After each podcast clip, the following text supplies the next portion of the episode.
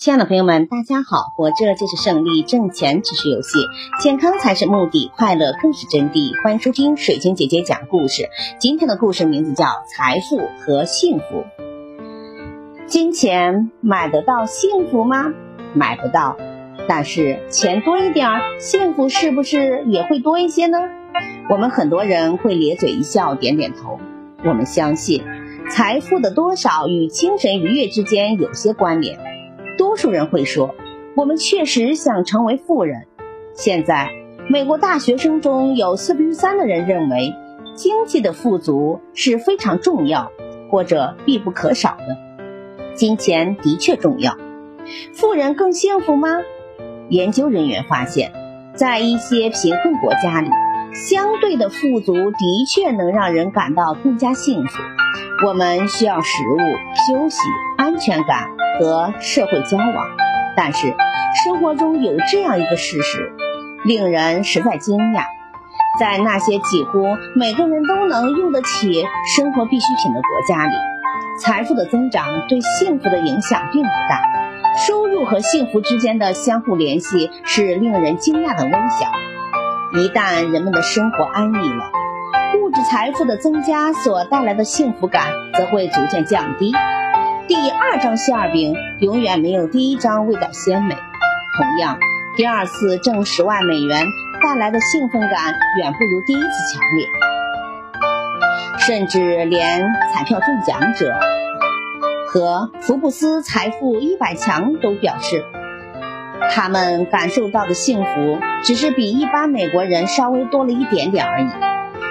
发大财带来的只是暂时的快乐。但是从长远来看，财富就像健康一样，完全缺失会令苦难滋生。但拥有也不能保证幸福。幸福似乎并不是得到我们想要的东西，而是对我们拥有的东西的一种渴望。经济好转了，我们的幸福感是否会随之上涨呢？今天的我们是否比1940年更幸福呢？那个时候。五分之二的家庭还没有浴盆，往炉子里添一块木头，他们就取暖了。百分之三十五的家庭没有卫生间。事实上，我们并没有比以前更幸福。从一九五七年以来，美国人中说自己很幸福的人，从百分之三十五降到了百分之三十二。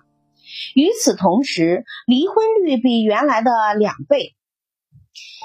青少年自杀率几乎是原来的三倍，犯罪率则高达到了原来的四倍。有抑郁症的人越来越多，特别是青少年，超过了以往任何时候。这种随着财富飞速增长，精神却不断萎靡的状况，我称之为美国式的命论。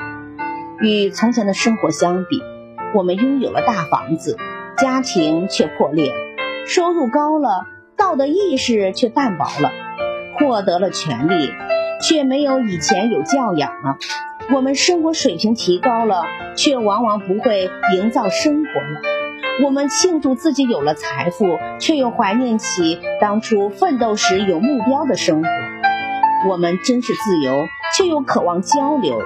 在这个物质充足的时代，我们的精神却感到了饥渴。